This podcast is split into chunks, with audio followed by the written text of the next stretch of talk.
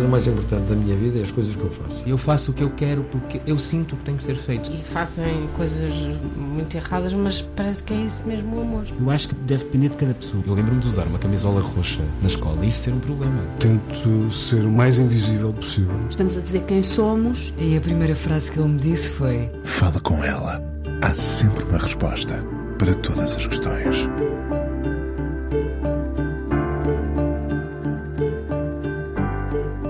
Pergunto-me, antes de lhe perguntar a ele, se para quem esteve à frente de uma companhia discográfica o grande desafio era ver a revelação de um nome, a construção de um fenómeno ou a consagração de uma carreira, no tempo em que a música vivia essencialmente de canções em que se faziam hits que todos podíamos cantar.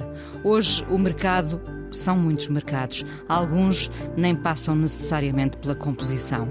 Três décadas à frente de uma companhia discográfica onde aprendeu a fazer de tudo um pouco, ou muito. Há essa imagem recorrente de ter estado ao balcão na loja da Avenida de Roma e sei que ainda por lá passeia. Do pai e da mãe herdou uma grande responsabilidade: preservar-lhes o nome, a memória, o legado. O pai, escritor e poeta, a mãe, trazia a tradição da música com ela e foi uma espécie de imã. Depois, aos tempos do liceu, Virgílio Ferreira foi um dos seus professores. Interessou-se muito pela política, a mesma que lhe parece hoje trazer o desencanto. É inquieto, não observa só, questiona, quer respostas, quer ir ao fundo do fundo e pode vir de lá ainda insatisfeito. Pai de quatro filhos, mantém a paixão pela música, está na rádio, aqui na Antena 1, a contar boa parte do que sabe. Conheceu Amália Natália Correia, do pai, David Mourão Ferreira, tantas palavras e a certeza de ter sido um sedutor. Da mãe, a ideia de que a casa se fundiu com outra casa, a Valentim de Carvalho. Ficou quase órfão depois disso? Há muitas histórias para contar de um apaixonado pela história. David Ferreira, hoje no Fala Com Ela, aqui na Antena 1. Olá, David. Olá, Inês. Eu estou, eu estou, eu estou intimidado com, com essa entrada. Era essa a ideia, era essa a ideia. Para ver se eu agora consigo, nas perguntas, ressuscitar. Vai, tenho a certeza que sim, David. Estiveste uh, quase 30 anos, 29, não é? 30 anos, à frente de uma companhia discográfica. Um, quando esteve três décadas uh, mais. metade da vida quase. Uh, e sai, de que é que se sente mais falta? Ora bem, eu, uh, eu à frente, à frente, à frente. À Lá no meio. À frente acho que foram uh, 24, talvez, uh, à frente. Uh, por lá, por lá, na parte editorial foi isso, foram 29 anos, mas antes já tinha vendido discos. O vender discos ainda é anterior a isso. Eu comecei a, eu comecei a trabalhar, a fazer as feiras de parto de uma colega. Uh, a Teresa Conde, uh, e eu trabalhava uh, 10 horas por semana e o meu ordenado eram 5 LPs por mês. Eras pago com LPs. Era pago com LPs. E depois isto. Ainda não, ainda não tinha 18 e, e, e seis meses depois, depois despedi-me, tive uma reivindicação salarial não satisfeita pelo meu tio, despedi-me, mas ele depois foi buscar-me e depois vendi discos na Avenida de Roma, que foi dos trabalhos mais divertidos da minha vida. Dá-me exemplo de 5 LPs que tu podias comprar num mês e que compraste efetivamente. Uh, ui, uh, Comprar, neste caso, eras uh, pago com, não é? Portanto. Ai, caramba, agora. de, de cinco, assim, um James Taylor, por exemplo. eu não sei se o James Taylor. Não, isto é, isto é, isto é já 72 e o James Taylor acho que já tinha o disco. Tinha, é de 71. É de 71 e o Mad Slide Slim é que é 70, o, o Sweet Baby James é 70. Hum, olha, lembro-me perfeitamente de, um que eu comprei, era um disco que eu nunca mais voltei a ouvir, porque também às vezes gosta de coisas das quais se farta, que era uma, uma coisa um bocado pretenciosa, que era chamada Gemini Suite do teclista dos Deep Purple, uh, John Lord.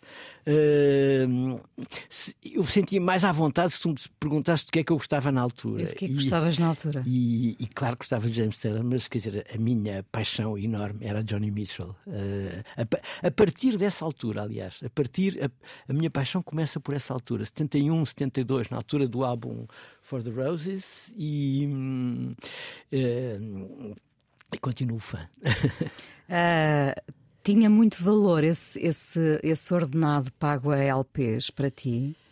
Já, já te consideravas um melómano? És um melómano? Quer dizer, eu, eu, eu, eu sou um privilegiado porque uh, o, uh, eu, era, eu era muito pequenino. Uh, portanto, a minha mãe era um dos cinco irmãos, sobrinhos do Valentim de Carvalho, e, portanto, eram. Do Rui Valentim de Carvalho? Não, não, não, do Valentim de Carvalho. Rui era irmão da minha mãe, ah. irmão até mais novo.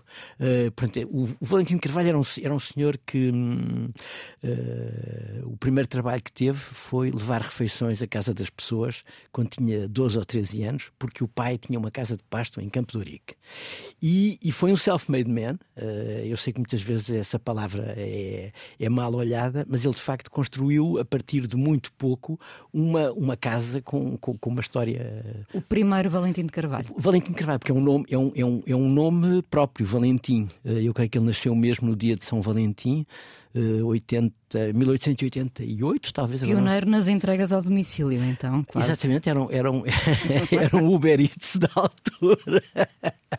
E, e, e, uma, uma história que a minha mãe contava é que eu levava muitas vezes o jantar a um senhor advogado, portanto devia ser ali perto em Campo de Ourique, que terá ido ter com o, portanto, o meu bisavô, portanto ele era irmão da minha avó, que, que, que, que eu nunca conheci, uma avó que morreu, tinha a minha mãe sete anos. E, e o meu o advogado terá ido falar com o meu bisavô, este rapaz tem que estudar, uh, nem que tenha que ser eu a ajudar, etc, etc. Esta, esta é a lenda, e de facto, a certa altura, ele tem uma loja na Rua da Assunção, uma loja onde começa a, trabalhar com instrumentos musicais, com partituras. Eh, é importante pensar que em 1914, 15, o disco é uma coisa perfeitamente. Eh, eu não digo extravagante, mas quer dizer, não é o que vai ser mais tarde. Portanto, as partituras, porque as pessoas compram as partituras para chegarem a casa e cantarem e tocarem as músicas ao, ao, ao piano. É? E depois ele dessa loja, na Rua da Assunção, que é a primeira loja Valentim de Carvalho, ele compra o Salão Neupar, que era uma loja que existia desde 1820 e qualquer coisa, eh, fundado por um alemão que tinha vindo para Portugal nos exércitos eh, napoleónicos. Portanto, isso era já na Rua Nova do Almada, a loja para muitas pessoas era, mais tarde, a Valentim de Carvalho. A tua mãe, sendo uh, Valentim de Carvalho, era uma apaixonada... Carvalho só. Carvalho. Carvalho. Valentim, Valentim é nome próprio. O meu tio Rui é que era Rui Valentim. Aliás, eu ainda, eu ainda fui no registro da igreja David João Valentim. Uh, depois isso caiu. Era uma altura em que podíamos ter um nome extra na, na, na igreja. Caiu o Valentim que havia em, em ti. Uh, a, a minha mãe era... Carvalho, sim. Uh, era também uma apaixonada eh, pela música? Ou... A, a, minha mãe era uma pessoa que passou a vida a dizer que não prestava e uh, era, era uma, uh, uma mulher muito inteligente, com, com muito sentido de humor, uh, mas, que, mas que às vezes parecia que, que, que, investia a dizer eu não sei, eu não presto, etc. E, e, e às vezes sou capaz de ter, ter acreditado. E, e agora às vezes sabe-me bem, de repente, ou sabe-me bem, sabe-me mal, as duas coisas. perceber muitas coisas que eu descobri através dela e que e isso não era evidente para mim. E portanto se calhar nunca nunca nunca agradeci uh, devidamente. Mas mas porquê? Porque ela se resignava é isso? Não sei se é resignar não sei era um, tinha um tempo dizer, tinha uma certa tendência para depressões também não é? Mas uh, mas quer dizer é, é, era a última pessoa que alguma vez diria eu é que Uh, não, não fazia isso, percebes? E, e uh, houve, houve aí o peso de um nome forte como o do teu pai? Não só, porque há uma outra história. Quer dizer, a minha mãe conhece o meu pai no primeiro ano da Faculdade de Letras. E, e tanto namoraram nesse primeiro ano que chumbaram os dois.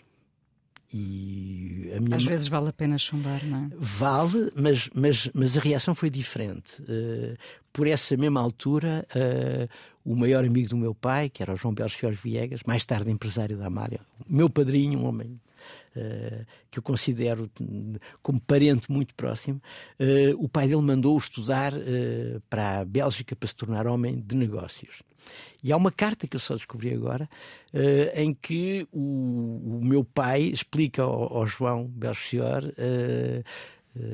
tu foste para a Bélgica, a Maria Eulália, portanto, a minha mãe, uh, o tio Uh, uh, obrigou-a a ser secretária, porque, quer dizer, porque o chumbou, é porque não tem jeito para estudar, e como já havia uma irmã da minha mãe que, era, que estava já adiantada no curso de Direito, portanto a minha, a minha mãe se tinha chumbado. Foi condenada, de certa foi forma. Foi condenada para datilógrafa, portanto, quer dizer, a minha mãe entrou na Valentina Carvalho como datilógrafa, não foi como patrona, nem nada que se pareça.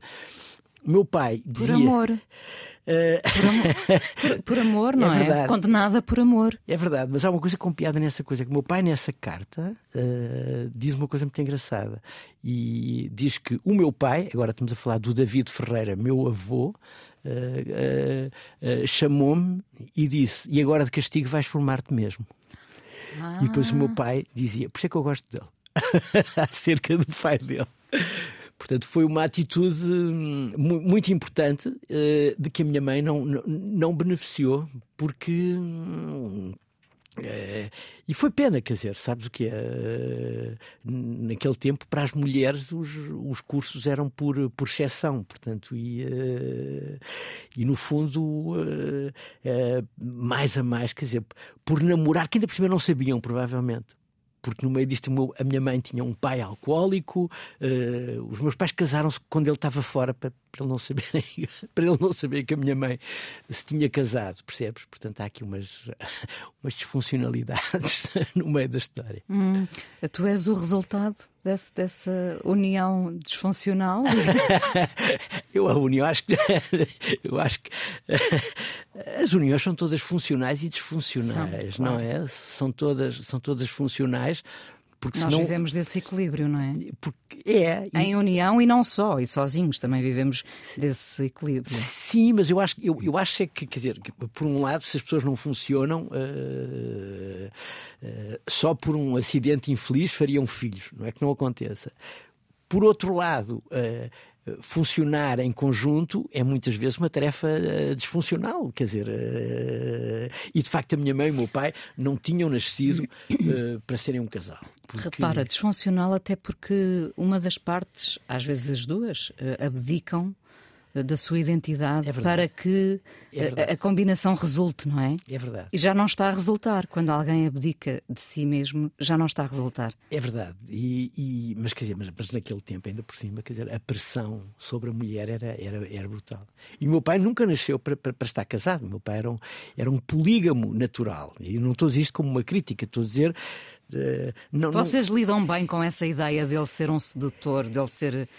Eu muito bem eu, eu, lido muito bem e, e hum, há, aqui uma, há aqui um pormenor que talvez ajude a explicar e que é os meus pais separaram-se numa idade que seria uma idade difícil para mim, que eu tinha 13 anos ou 13 anos e meio, salvo erro, eu nunca sei se tinha 13 e meio ou 12 e meio.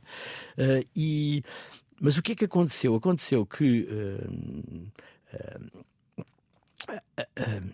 o ambiente entre os meus pais nos últimos anos não era bom e, e portanto, quer dizer. Uh, Tens uh, memórias muito presentes. Sim, discussões uh, grandes e não sei o quê. E, e ao mesmo tempo, o que é que acontece? O meu pai sai de casa, tem outra mulher, tem outra casa. Uh, o meu pai reju rejuvenesce, que às vezes acontece muito quando, quando se começa um relacionamento novo, para mais com uma mulher 10 anos mais nova, e, e, e, o meu pai passou a tratar-me na casa dele como visita.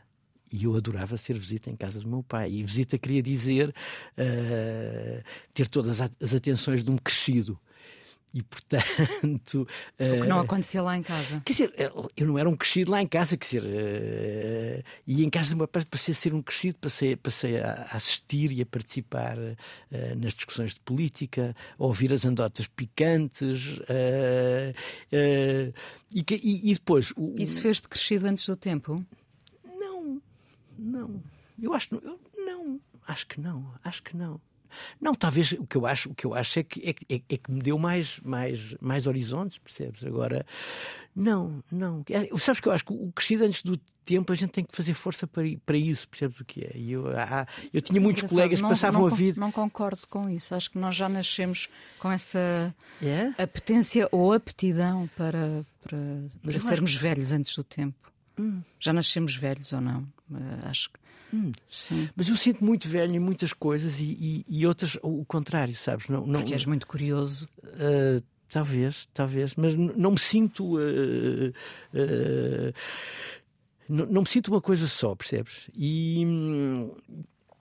E, e, Mas tiveste a oportunidade de beber, de, de, tu interessaste muito novo por política, realmente, não é? Sim. A tal, a tal política, uh, foste ativo uh, politicamente, viveste ali antes do 25 de Abril, pós 25 de Abril, a mesma política que hoje me parece uh, trazer-te algum desencanto. É verdade. A política entra logo pelo lado do meu avô, David Ferreira, que chegou a ser agente de ligação do Afonso Costa. Chegou a levar correspondência à França para o, para o Afonso Costa. Republicano. Uh, o meu pai nasceu prematuro porque o meu avô estava metido na primeira tentativa revolucionária séria em Lisboa. O 7 de fevereiro de 1927. E o meu pai nasceu prematuro, com, com o stress todo da minha avó, que não sabia do marido. O meu avô reapareceu uh, passados, uh, não sei, semanas uh, depois do meu pai nascer, com a minha avó, com, não havia telemóveis nem nada que se parecesse, e a minha avó com medo que o marido tivesse sido preso ou qualquer coisa lhe tivesse acontecido na, na, na naquela altura.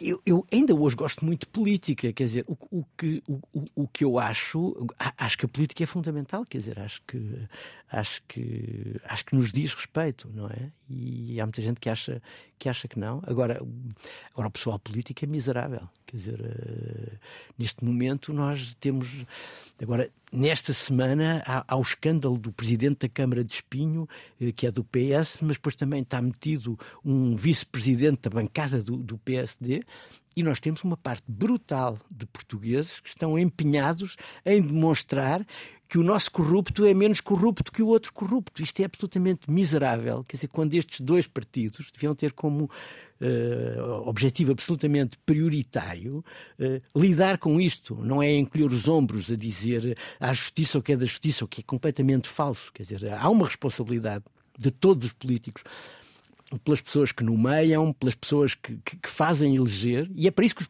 que os, partidos também servem. É para mediarem, no fundo. Este, este fulano é, é um candidato de um partido. E não, quer dizer, nós, nós vivemos no Estaremos da... perigosamente a habituar-nos à corrupção, a viver com ela? Eu vou-te contar uma história. Ah, ah, em. Ah, inícios dos anos 80, talvez, uh, 83, talvez, o Mário Soares volta a ser primeiro-ministro, uh, depois forma-se o Bloco Central. E eu estou num jantar em que, em que está uma maioria significativa de pessoas à direita. E estão todos a dizer que horror, vêm vem os PS, vêm esses ladrões. E eu digo uh, uh, que não percebia essa opção, porque eu acho é que já se estava a criar o hábito de quem está em cima rouba ou deixa roubar. E caiu-me tudo em cima, não há comparação, não sei o quê. A, discussão continua igual, quer dizer, porque ainda hoje eu conheço imensas pessoas que dizem que não há comparação porque uh, têm todas as razões para uh, uh, amaciar as culpas dos seus favoritos da, da tribo.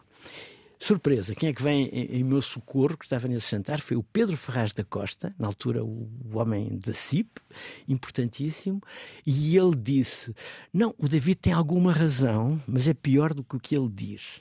O que acontece é que quem lá vai rouba pelo menos tanto como quem lá estava. E isso passa a ser o minimamente aceitável. E depois tem tempo para roubar mais maneira que isto vai ser cada vez pior. Portanto, é essa a medida, digamos. Eu acho que é esta a medida. É, vamos às, às, às, redes sociais, aos, aos Facebooks, e nós estamos sempre a ouvir este é que rouba, então e o outro. Quer dizer, e, e, e isto é uma É um ping-pong. É um eh, ping-pong fantástico. Quer dizer, é, é, é, é, sim, somos maus, mas aqueles são ainda piores. Portanto, quer dizer, e, e estamos nisto e não há, e não há um não sei, não, não sei se, se, é uma palavra hum, adequada, mas não há um sobressalto cívico, percebes? Das pessoas dizerem já chega, não é? Já não sei, mas o chega, o chega por outro lado. É aquilo que a gente sabe, quer dizer, é também um partido de, de, de, treta, de intrusões. O sobressalto cívico tem sido a abstenção, mas, eh, mas não é um caminho. Eu Não, um acho que não. Eu tento votar sempre, eu tento votar sempre, mas, eh, mas é terrível que eu, eu agora sem querer disse já chega e usei a palavra que é o nome de um partido, quer dizer, e na realidade esse partido do senhor Ventura é um partido que é alimentado diariamente pelo senhor Costa e pelo senhor Montenegro e pelos que tiveram antes deles. Lamento muito, mas é isso que cria este estado de coisas. E, e- e há uma ideia de, de que controlam isto. A democracia cristã em Itália um dia rebentou e a Itália acabou com um governo de extrema-direita agora. E já teve ministros como, como o Salvini, enfim, gente completamente inap... O Berlusconi, primeiro-ministro, não é? Isto foi, a parti... foi tudo construído no cadáver de partidos profundamente corruptos, como eram a democracia cristã e o Partido Socialista Italiano. David, vamos, vamos à tua primeira escolha, eh, à tua primeira canção. Eh, será que é Johnny Mitchell? Não, Não. eh, não, não. É uma surpresa. Pedi-te que, que não me dissesses antes para ser uma surpresa. Não, eu, eu, eu, eh, eu controlei-me para, não escolher com, com, com muito pensamento. Ou seja, fui escolher uma canção eh, diretamente. E eh, a canção, ou, ou uma, uma canção, que se calhar, se calhar vou escolher primeiro aquela que eu cheguei em segundo lugar, porque tem a ver com a conversa antes. É uma canção chamada 20 ans, 20 anos, do Leo Ferré. É uma canção do início dos anos 60.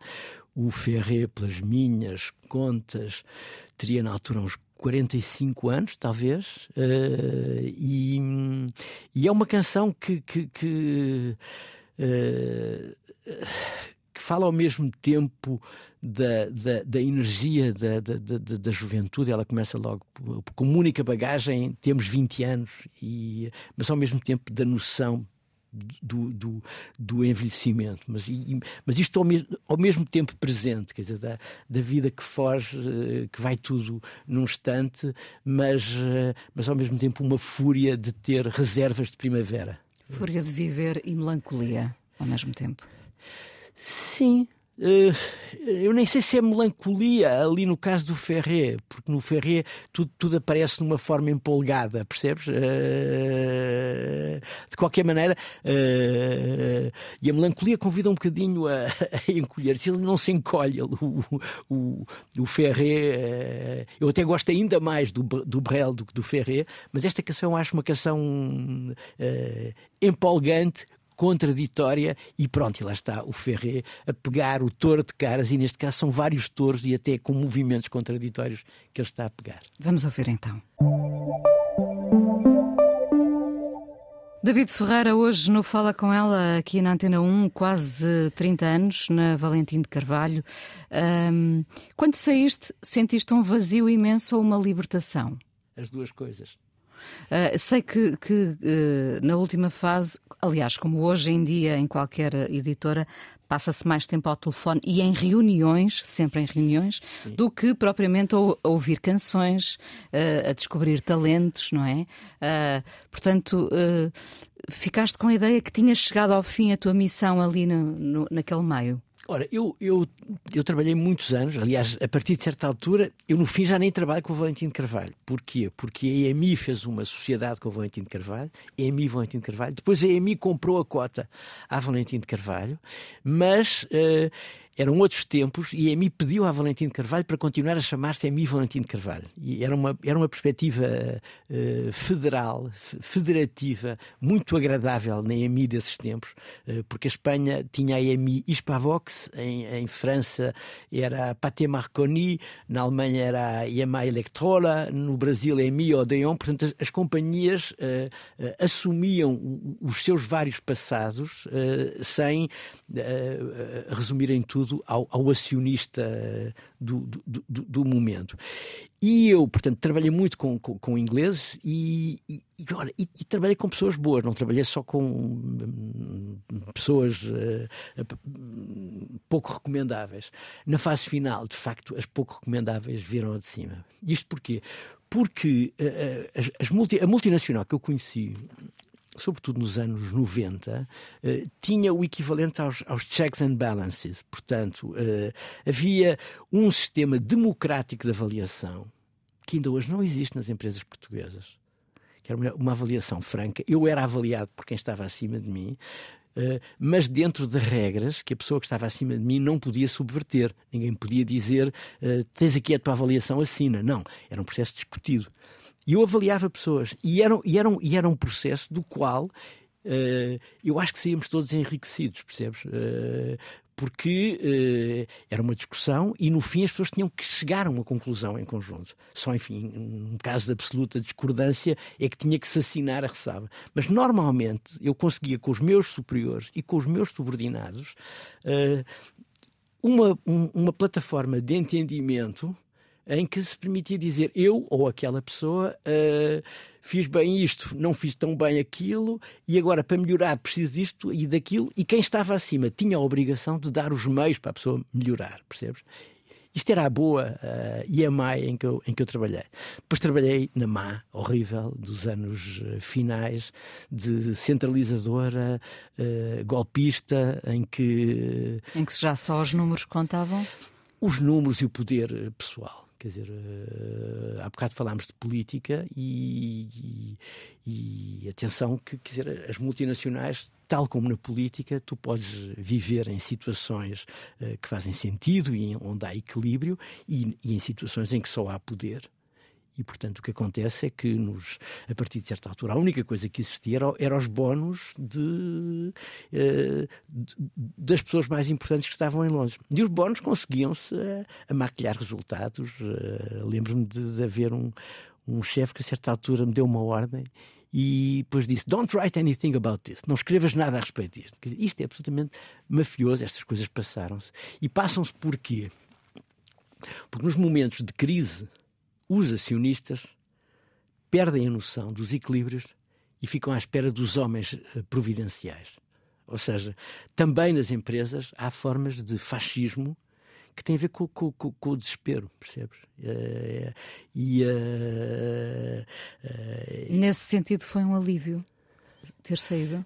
Em relação a isso, sem dúvida. Mas ainda hoje sonho que, que, que, que vou apresentar o, o disco do Rui Veloso a alguém ou que, ou que estou uh, metido a, a, combinar uma coisa com o Pedro Aires uh, para. Portanto, ainda hoje, ainda hoje tenho, tenho, tenho esses sonhos e, e, e, fico ainda, se calhar, uns minutos de manhã a pensar naquilo e a pensar como é que eu faria, como é que eu não faria. Uh... Claro, foram muitos anos. Assim, numa espécie de prateleira invisível, dourada, que nomes é que tu tens lá como troféus destes anos todos? Quer dizer, eu, eu, eu, diria de uma maneira geral que, que, que acho que uh, poucos editores no mundo tiveram relações tão longas como uh, uh, a minha editora teve. Ou seja, eu trabalhei durante, deixa ver, durante 27 anos com o Rui Veloso, desde o princípio até que eu saí eu trabalhei com o Pedro Aires desde que ele saiu da Polygram e os heróis do, do mar se mudaram para, para, para a Emi Valentim de Carvalho, até eu sair em 2007. Portanto, trabalhei 20 anos com o Pedro. Uh, com o Sérgio Godinho, que tinha andado por outras editoras, depois uh, trabalhámos juntos, 18 talvez. Uh, com o Palma foi mais aos, aos altos e baixos. GNR, 27 anos, portanto, desde o princípio até, até, eu, até eu me ir embora. E, e, e tenho orgulho nisso tudo, tenho orgulho porque porque. E não é, não é só orgulho. Eh, eu, mas quer dizer, eh, nós, porque os meus colegas, éramos dignos de confiança e só isso é que é que é que é que garante essas, esses casamentos tão longos. Hum. Uh, qual terá sido o primeiro contrato que assinaste? Lembras-te? Uh, não, não me lembro. Não me lembro porque até certa altura não assinava, quer dizer, eram os meus tios que assinavam. Uh, e primeiro contrato, olha, não me lembro, mas lembro-me lembro, ah, lembro de dois contratos uh, acima de qualquer outro. Um foi o contrato do Rui Veloso, que foi logo antes de Domingos e Samurais, uh, que, que, que demorou a discutir-se muito tempo e, e, e aquilo acabou. Uh, eu e o meu primo Francisco Vasconcelos, portanto, éramos na altura os dois, uh, estávamos muito orgulhosos a falar com o meu tio, Rui Valentim de Carvalho, e o meu tio fez assim, em vez de nos dar os parabéns, que, uh, Uh, era o que a gente achava que tinha direito. Ele disse: Agora vejam lá se não, vão, se não se estão a dar alguma coisa que nós não damos à Amália. e então porquê? Porque ele tinha um acordo de palavra que a Amália nunca teria nada menos do que os outros artistas. E de facto ele foi ver o contrato e depois lá alterou qualquer coisa na, na, na sua relação com a Amália, porque quer dizer, o contrato era de confiança e ele tinha que estar. Amália acima de tudo? É, quer dizer, não é Amália acima de tudo, mas quer dizer, é, é, é, uma relação de confiança. Portanto, como a Amália nunca se deu ao trabalho de pôr um advogado a discutir um contrato com o meu tio, é, ela dizia pelo menos garante-me que não dás mais aos outros. É, é, muito curiosa toda esta ligação. Amália Valentim de Carvalho, Amália, o poeta que ela mais cantou foi o teu pai. Uh, tudo se cruzava, não é? Uh, Era mais fácil nessa altura as coisas cruzarem-se. Mas neste caso foi o meu tio Rui que, que, que, que, que pôs o meu pai a escrever para a Amália. Portanto, o meu tio Rui é, é, é a ponte entre os dois, não é? E, uh, e ela gostou, evidentemente, não é? Ou não teria cantado tanto? Não, quer dizer, gostou, mas ela já estava a cantar o Pedro Almeida de Mel. Pedro Almeida de Mel é o primeiro sim. que ela canta. Eu acho que é o primeiro que ela canta, é o, é o Pedro Almeida de Mel.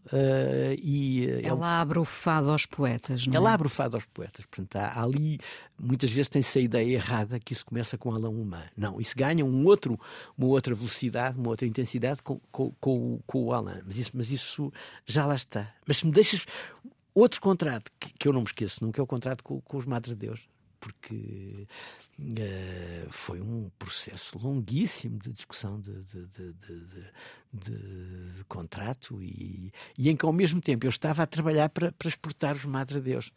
De maneira que eu estava entre dois fogos, eram os Madre Deus que, que, que, atrasavam a assinatura porque não tinham a certeza que nós éramos capazes de os exportar ou de ajudar à exportação, porque nunca o fizemos sozinhos, trabalhámos com eles e com, e com uh, os empresários que eles nos traziam. Uh, mas ao mesmo tempo do estrangeiro a trabalharem, mas a pressionarem. Mas como é que é? E o contrato já está renovado. Houve ali uns, uns tempos uh, de uma grande solidão, uh, porque é que tinha a noção dos riscos todos, uh, porque o contrato ainda não estava assinado e eu continuava a, a, a batalhar. E, e, para responder a, às, às, perguntas iniciais para quem está uh, numa, numa companhia discográfica como tu estiveste tanto tempo, uh, o grande desafio de facto era, era ver a revelação de um nome, era assistir à construção de um fenómeno, olha, Madre Deus, por exemplo, ou era a consagração de uma carreira? eu não consigo uh, separar. São alegrias diferentes, percebes? Uh, uh, são alegrias diferentes. A, a, revelação é uma coisa fantástica, não é? Quer dizer, a, a, e então na época do rock português, que foi uma época que está intimamente ligada a uma, uma geração de, de pessoas que trabalhavam a, a, um render da e guarda. Houve tantas, não é? é? Houve tantas revelações. Há muitas altura. revelações, há muito talento que vem, não sei o quê. Isso era, e, isso era fantástico. Uh, uh, sei lá, variações. Uh, mas ao mesmo tempo há uma outra coisa que é um, um artista não vai para uma editora só para que a editora goste dele. Um artista vai para uma editora também para que a editora o ajude a ter uma estabilidade financeira, percebes? E, e portanto, uh, ter de repente o, o, o Coliseu cheio para, para o Estrovante pela primeira vez, uh, 80 e que 3, 4, 4 talvez, 4, 4. Uh, foi de tal maneira inesperado que o Correio da Manhã no dia a seguir noticiou que o Trovante não esgotou. Mentira, esgotou. Só que o jornalista quis fechar o artigo antes de saber o que se passava. Esgotou mesmo, esgotou mesmo percebes? Uh, GNR. GNR foi uma história também uh, com momentos muito duros, porque a certa altura parecia que o rock português tinha fechado. E, e, e, quando de repente já estamos outra vez uh, a vender muitos discos dos, do, do GNR, e... mas quer dizer, havia uma altura que parecia, aquilo parecia uma mania nossa, o GNR. Quer dizer, houve discos do GNR que nos primeiros, sei lá, seis, nove meses venderam menos de mil unidades. Portanto, uh, isso é muito importante. A história da, da, da, da como é que se diz, da manutenção, enfim, já das grandes estrelas, portanto, o, o, tal terceiro exemplo, eu isso acho que é muito importante continuar a haver uh, razões de ser para a continuação de carreiras e em ótimas condições de um Sérgio, de um, de um, de um, de um Vitorino. Até hoje, até hoje. Até repara. hoje, até hoje. Com o Zé Mário trabalhei menos tempo, mas também gostei muito de trabalhar com, com, com, com o Zé Mário Branco. Uh, e portanto, eu não. não há, há, pessoas que são. O meu primo Francisco que é completamente o homem do novo. O, o teu primo Francisco continua na Valentim de Carvalho. Continua na Valentim de Carvalho, não larga os discos ainda, embora não seja a atividade central, uh, mas é muito o homem do novo. Eu acho que sou disto tudo, percebes? Acho, acho, que, uh, acho que me interessa muito a revelação, interessa-me a explosão com as pessoas atrás e interessa-me que os artistas com talento uh, continuem a ter uh, oportunidades, uh, apesar do bilhete de identidade poder indicar o contrário, ou poder indicar que já deveriam estar fora de prazo muitos deles, felizmente, não estavam fora de prazo. Estamos realmente a viver uma, uma era em que o bilhete de identidade tem muita importância, não é? Em que apostamos tudo no novo e somos menos bons a alimentar gente com muitos anos de carreira. A alimentar a criatividade, a alimentar-lhes uh, uh, o ego, a elogiá-los. Uh, parece que os elogios vão todos para os novos eu não sei, não, não, estou dentro do que se passa hoje, percebes? Uh, acho é que há muita coisa nova que se ouve em muitas rádios, inclusivamente nesta, que para o meu gosto não preenche os mínimos. Uh, há muita canção mal feita. Há muita canção. Uh, eu, quando estou nos meus momentos mais sádicos, ouço alguns artistas na rádio e adivinho as rimas. Uh, e quer dizer, isto é o contrário da criatividade, percebes? Tu estás a ouvir uma canção e sabes para onde é que ela vai, porque, porque estás-te conta que a imaginação é, é, pouca. Claro que não são todos, claro. Samuel Lúria não é isso, a Márcia não é isso, percebes? Mas quer dizer, mas, mas há muita gente, e, quer dizer, e aqui a culpa começa nas rádios. Aqui a culpa começa nas rádios uh, porque uh, porque para mim isso é das coisas fundamentais numa rádio, é ter uma política de estação, uh, ter grandes ouvidos. Eu nem sequer acho que eu tenha grandes ouvidos, eu acho que sou sobretudo um divulgador. Mas uma grande estação de rádio é uma estação que acaba por ser modelo para todas as outras. Não há uma estação modelo em Portugal. Mas, mas David, uh, uh, há, há, grandes fenómenos que escapam às rádios e que já têm um, um público. O que, o que acontece hoje em dia é que as pessoas ganharam outras formas, uh, outras possibilidades de identificação com determinados artistas. E esses artistas às vezes não fazem sequer o caminho das rádios, não têm um caminho mainstream. Sim, claro. uh, uh, crescem, desenvolvem-se em, em guetos, não no mau sentido, e, e, há públicos para se identificarem com isso. Eu, o que eu acho, e eu dizia isso no início, é porque eu cresci com as canções, não é? Se me perguntares, sendo totalmente parcial, qual é, minha, qual é o meu conjunto, qual é a minha banda preferida, são o GNR. Uh, porque eu cresci com eles, não é? Porque eu aprendi. Eu também, eu, eu também eh, eu gosto de muitas bandas por várias razões, mas também confesso o meu fraquinho especial pelo o GNR. GNR. Pronto. Mas, eh, ou seja, nós desenvolvemos num tempo em que a canção tinha uma estrutura muito bem definida. Hoje em dia há muitas canções percebes? E, e, talvez também haja da nossa parte que vivemos esses anos para nós dourados alguma resistência a, a encaixar novos formatos. Eu falo por mim, hum. não é? Hum. Porque eu às vezes pergunto, mas isto é música? Uh, e, e, alguém do outro lado diz é, para mim é música. E portanto nós hum. temos que saber jogar. Não, claro, não, claro, há sempre, há sempre o perigo de, de, de, de, pintarmos com cores muito bonitas o que já foi. Eu não, eu não estou a fazer isso, até porque eu comecei. A, a minha resposta começou por ser eu não conheço bem o que se passa. Percebes? Agora, ah, agora digo-te sem, sem a mínima dúvida que ouço muitas coisas que não são boas na rádio. Uh, sei lá. Uh, uh, agora abusa-se de quando o artista não, não, não, não consegue encaixar a letra numa canção. anda ali assim a dar notas em cima da mesma sílaba, mas quer dizer, não é com swing. O Sérgio Godinho sabe enfiar as letras nas canções e aquilo funciona porque ele tem esse swing, não é?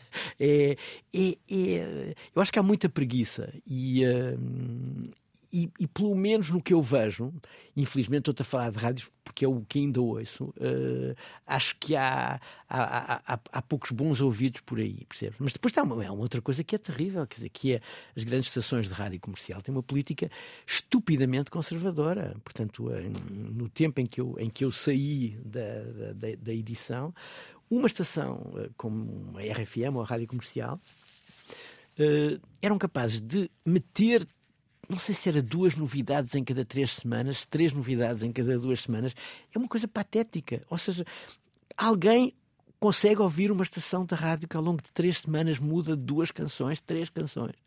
E é evidente, quando, quando há esta, esta, este funil terrível, mais afetados são os portugueses, onde ninguém pode chegar ao pé de alguém a dizer: olha, toca isto porque isto é um grande sucesso em todo o lado.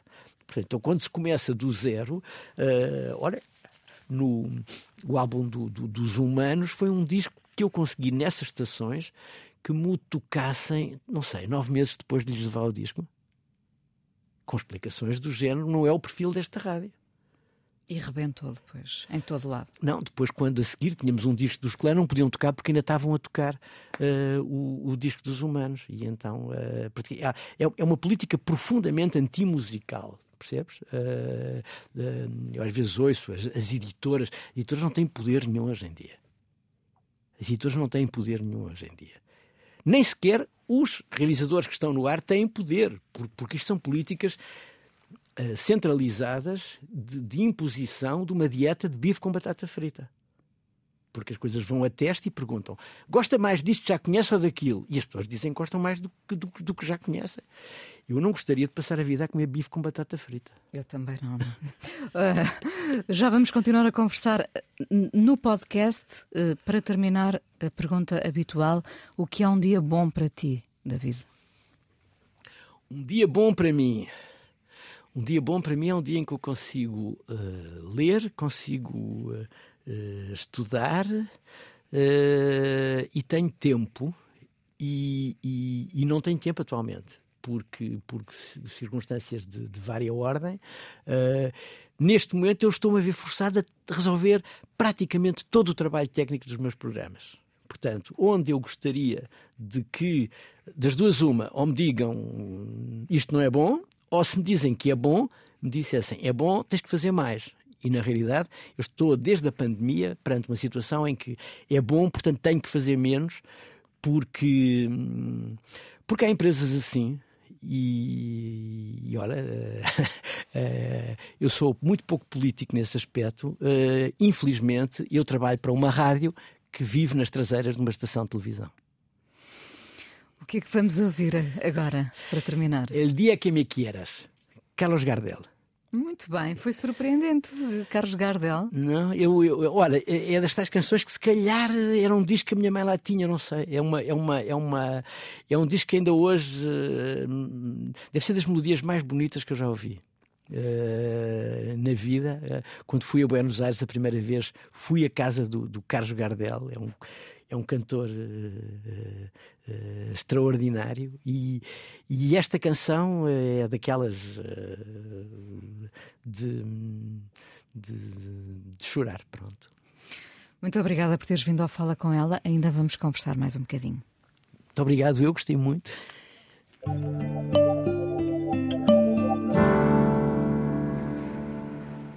David Ferreira, hoje no Fala com ela, quantos discos em casa? Ui, não estão todos. Uh, o vinil está quase todo em casa da Margarida, minha ex-mulher, e, e, tenho muitos CDs em caixas nesta altura. Uh, uh, mas, mas por causa dos programas na rádio, converti-me completamente ao, ao digital. Digital, sim. Portanto, há discos que eu copiei para o meu iTunes e continuo, continuo a comprar muitas músicas, muitas canções no, no iTunes. Mas não já o físico, já não compras, já não és o homem dos LPs.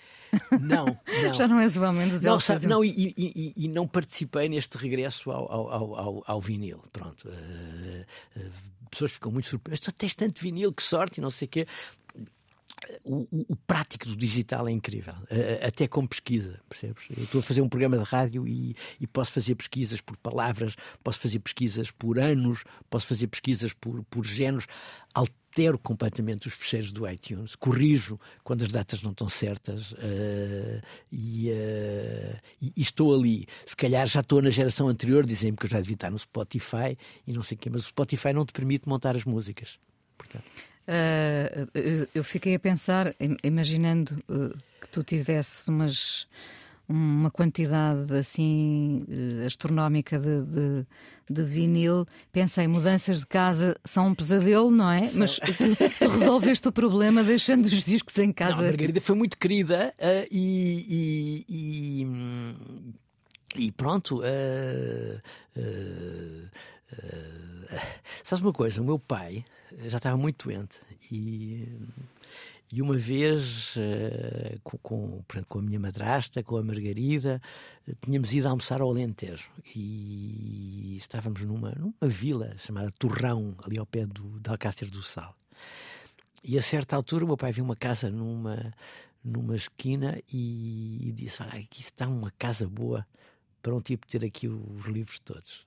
E, uh, e portanto, se calhar essa, esse momento em que, em que em que temos os livros todos, ou os discos todos, ou os livros e os, e os discos, é assim um, é, é, assim um sonho que, por um lado, nunca se realiza. Que se vai adiando, não é? E que, e que, por outro, ainda permanece mesmo quando uma pessoa sabe que está condenada a morrer nos próximos meses, percebes? Portanto... Em, em 2027, uh, eh, no centenário do nascimento do teu pai, uh, haverá alguma coisa preparada? Eu espero que sim, uh, eu espero que sim. Tu ocupas-te do, do, legado do teu pai, não é? Menos do que devia. E é também uma coisa que eu gostava de ter mais tempo também. Mas, quer dizer, mas preocupa-me, quer dizer, na, na, no caso da obra poética, na, na, segunda edição ajudei bastante na, na revisão da, da cronologia. Uh, e, e, é uma coisa que eu gostaria de sempre que há, que há uma nova edição, uh, porque são coisas que a gente vai descobrindo, entretanto, neste, neste caso acrescentei o nome de alunos, que era uma coisa que não estava na, na cronologia anterior e que era uma coisa fundamental. O meu pai adorava ensinar. quando o meu pai sabe que, que, está condenado, porque doença apanhou numa altura já. Ou seja, ele, ele descobriu a doença muito tarde já. Uh, e, e ele a falar com o João Belchior Viegas, que eu te falei há bocado, com, com o meu padrinho, diz-lhe: Eu só há duas coisas que eu não dispenso. Uma é poder estar com uma mulher e a outra é ensinar. E, uh, e ele não falou nem em escrever nem em ler, percebes? Quer dizer, eu sei como isso era vital para o meu pai meu pai até, até inventou, a certa altura, uma expressão chamada ofício de escreviver. Uh, portanto, de tal maneira era. era uh, o oxigênio dele. E, e, era, era, era o escrever para viver e o viver para escrever, as duas coisas, percebes? Mas à frente disso, quer dizer, como uma coisa, como uma uh, reação instintiva o meu pai pôs à frente ainda o, ensinar. E, e há uma altura que, que, que há uma consulta difícil em que em que o que o médico diz não, não, não era agradável de ouvir e vai a minha madrasta, vou eu e quando vamos a sair hum, o meu pai a certa altura diz assim olha agora vocês desculpem mas eu vou dar aulas e esqueço-me disto. Esqueça-se lá à vontade. Mas, quer dizer, tinha um efeito incrível para ele, o, o ensinar. Uh, ainda te acontece ficar fascinado quando lês, relês, redescobres algumas coisas do teu pai? Sim, muitas vezes, claro claro, claro. E, claro. e tu podias, uh, li numa entrevista tua, alguns, uh, bom, tu podias ter feito muitas coisas bem, não é? Tu optaste pela, pela, pela música, digamos, mas uh, quando te ocorreu que poderias escrever uma coisa que tu gostas, gostavas, tinhas sempre ali a sombra, o peso do teu pai, é isso? Que sim, sobretudo a poesia, quer dizer, a poesia, a poesia do meu pai é extraordinária. Não... Mas sabes, uma coisa engraçada, nas descobertas tardias, há pouco tempo em Itália, a falar com a professora Fernanda Toriello, professora catedrática, jubilada, que começou uma cátedra com o nome do meu pai, contou-me uma história muito engraçada, que foi uma vez, ela, ela estava a acabar de traduzir um poema do meu pai, um poema grande, e, e disse, David, tenho aqui uma dúvida, é que literalmente eu devia dizer isto, mas sem ser perfeitamente literal, embora seja o mesmo sentido, uh, apetece-me dizer aquilo. E ao que o meu pai terá respondido, em caso de dúvida, siga sempre os ouvidos. ao ouvido, portanto. E, uh, e uh, não há acidente nenhum em o meu pai escrever tão bem para a Amália. Não, não, há uma uh, há uma noção há um, há, e há um poema muito bonito do meu pai em três partes chamado Oda à Música em que em que se percebe essa essa profunda intimidade de, dele com, com a música uh, e com o que a música tem, uh, que faz de nós melhores do que seríamos sem ela. Nasce-se poeta? Achas que se nasce?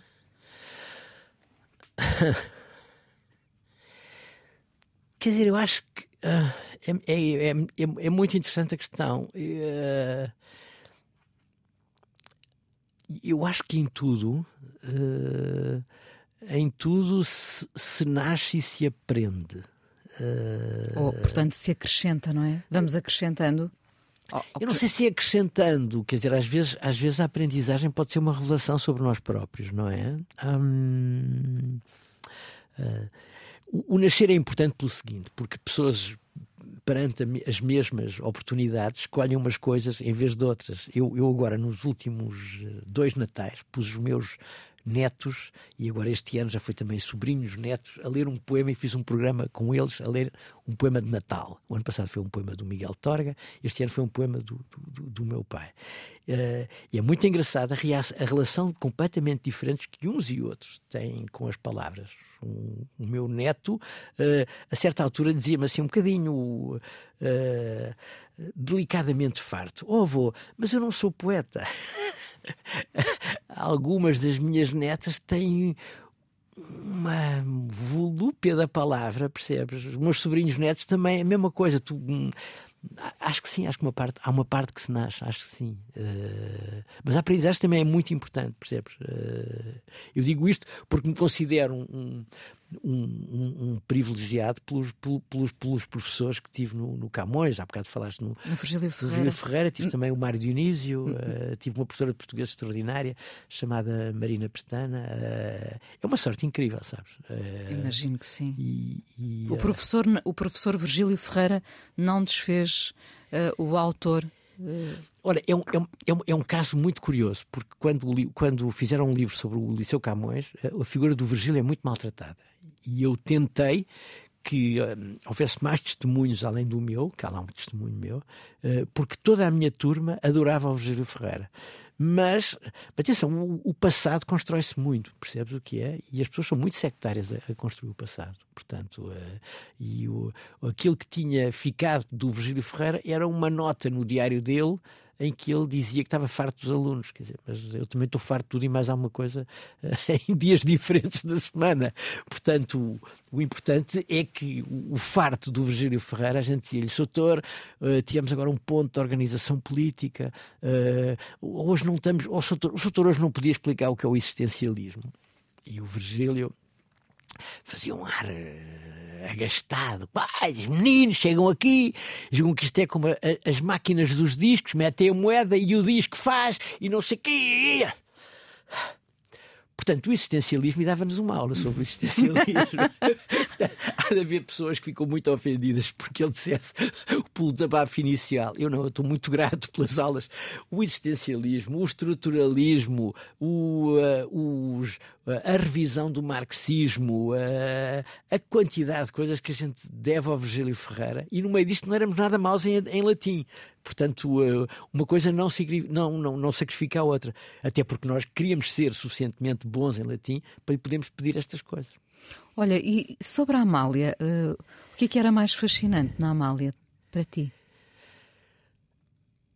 O que é que era mais fascinante? Uh, eu não sei qual é a parte que eu descobri antes e qual é a parte que eu descobri depois. Uh, a primeira vez, a primeira vez eu acho que eu acho que a primeira vez que eu vi a Amália eu era contra porque eu era dos Beatles e a Amália foi à casa dos meus pais, ainda eram casados, e eu pus, eu estava à espera que a Amália chegasse, que vem cá a Amália, e eu pus a música muito alta dos Beatles assim que ela entrou à porta.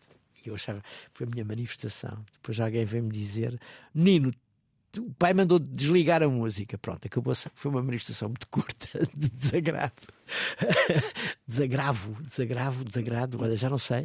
Uh, eram as duas coisas. Eram as duas coisas, sim, também. e, e, e, e, ela não se manifestou? Não, não. não. E depois. Uh, e depois via-me cantar em casa do, do, meu tio do Porto, Francisco Vasconcelos, uh, a Amar a cantar a 3 metros de mim, na fase do Conquevós, portanto, estás a ver a sorte, não é? E era, era especial, não é? E depois, mais tarde, a, a, a trabalhar uh, com ela, havia uma coisa que era difícil de suportar, que era a corte, portanto, era, era, era bom que a corte se fosse embora, e isto não é a Amália, quer dizer, os artistas têm cortes, não é só a Amália.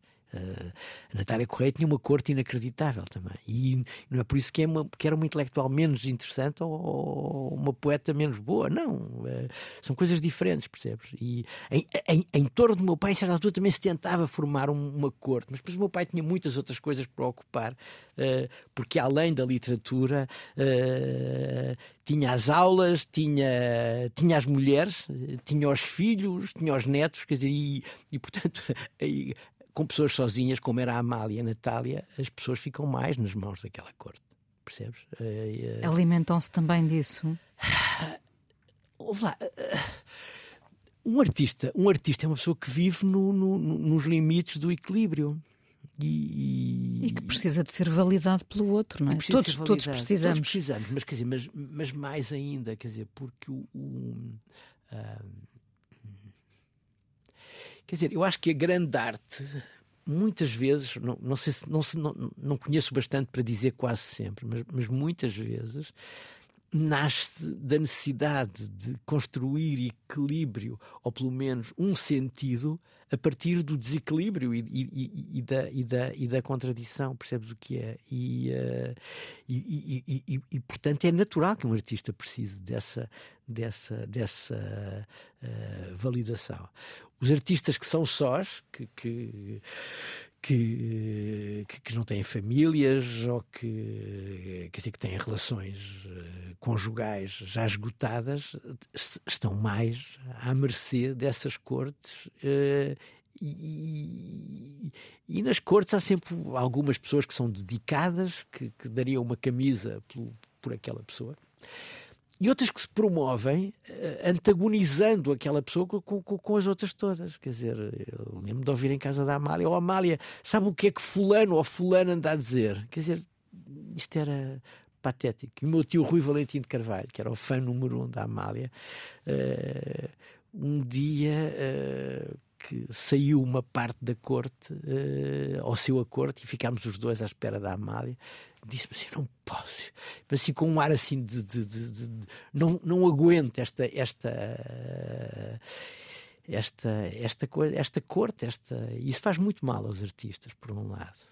Por outro lado, é compreensível que precisem dela. Ela também se alimentou dessa corte. Não eram mulheres só, percebes? Uh, isso é o lado mau.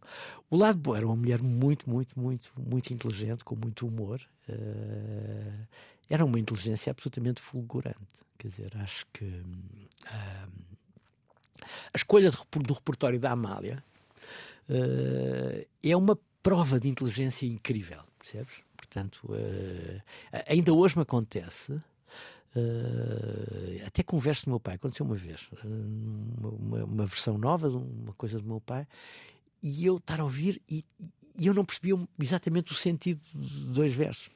E depois fui ouvir Amália e passei a, a, a, a perceber Uh, uh, ou seja, a leitura da Amália, que é uma coisa que o Camané tem, uh, é uma coisa extraordinária, percebes? E um, um grande intérprete é também um grande leitor. É, é, é como, é como no, no, no, cinema, aquelas pessoas são os, os, grandes realizadores, os grandes diretores de fotografia, são capazes de iluminar coisas que a outros escapariam, percebes? E escapariam, os outros escapariam a nós como, como, como, como, como espectadores, percebes? E, e a Amália é isso, a Amália, a Amália ilumina aquilo que ela, que ela canta. Que ela canta porque começa por escolher percebes? E, e, uma escolha que não é nada sectária, porque, porque da mesma maneira que ela não teve vergonha de cantar os poetas contemporâneos, ou depois de cantar o Camões, também não teve vergonha de cantar as coisas engraçadas do Alberto Janos que foram ter com ela. E depois sempre as pessoas a dizer ah, Amália não devia cantar isto. Mas, mas, mas as pessoas passavam de, de, de, do não devia cantar os poetas, não devia cantar o Camões, para o não devia cantar o, o Alberto Janos, não é? E uh, isso também é um, é um sinal distintivo dos grandes artistas. Os grandes artistas. Uh, e não só, também os grandes políticos, é verdade, são, são, são, são as pessoas que investem muito mais em fazer do que em uh, dizer isso não se faz percebes? Uh, mas a nossa vida pública está cheia disso não se faz, não é? Uh, isso não se faz. Porquê? Ah, porque isso é comunista. Ah, porque isso é fascista. Ah, porque isso é não sei o quê. E quer dizer, e à direita como à esquerda, é só preconceitos, percebes o que é? Uh, uh, na parte artística é a mesma coisa. Na programação é a mesma coisa. A quantidade de vezes que, que, que, que tens uma, uma, ideia e encontras alguém, ah, não há público para isso. Mas quer dizer, o que é isso do não haver público? O público constrói-se, não é? Essa é uma resposta muito fácil, não é? Claro, claro. Não é? Eu, uh, uma pessoa tem uma ideia, não, não, não, ah, não há público para isso. Mas como não há público para uma coisa que as pessoas não conhecem? Não é? É, é, é a negação de tudo, percebes? Quer dizer, é, é são, são comportamentos uh, preguiçosos, uh, do pior funcionalismo que existe em todos os mundos, percebes? Existe, existe, existe na política, existe na arte, existe na academia. Quer dizer, a academia também é uma coisa profundamente conservadora e perdida em, em relações de poder eh, muito mais do que em, em, do que em paixão de conhecimento. Não quer dizer que já te disse que tive professores que adorei, Portanto, eu não estou a dizer que os professores ou a academia é toda assim, mas quer dizer, já, vi algumas figuras consagradas que, que para mim são o exemplo do que a academia não devia ser. David, muito obrigada por teres vindo ao Fala com ela. Obrigado, sou eu coisa mais importante da minha vida é as coisas que eu faço. Eu faço o que eu quero porque eu sinto que tem que ser feito. E fazem coisas muito erradas, mas parece que é isso mesmo o amor. Eu acho que deve depender de cada pessoa. Eu lembro-me de usar uma camisola roxa na escola e isso ser um problema. Tento ser o mais invisível possível. Estamos a dizer quem somos. E a primeira frase que ele me disse foi: Fala com ela. Há sempre uma resposta para todas as questões.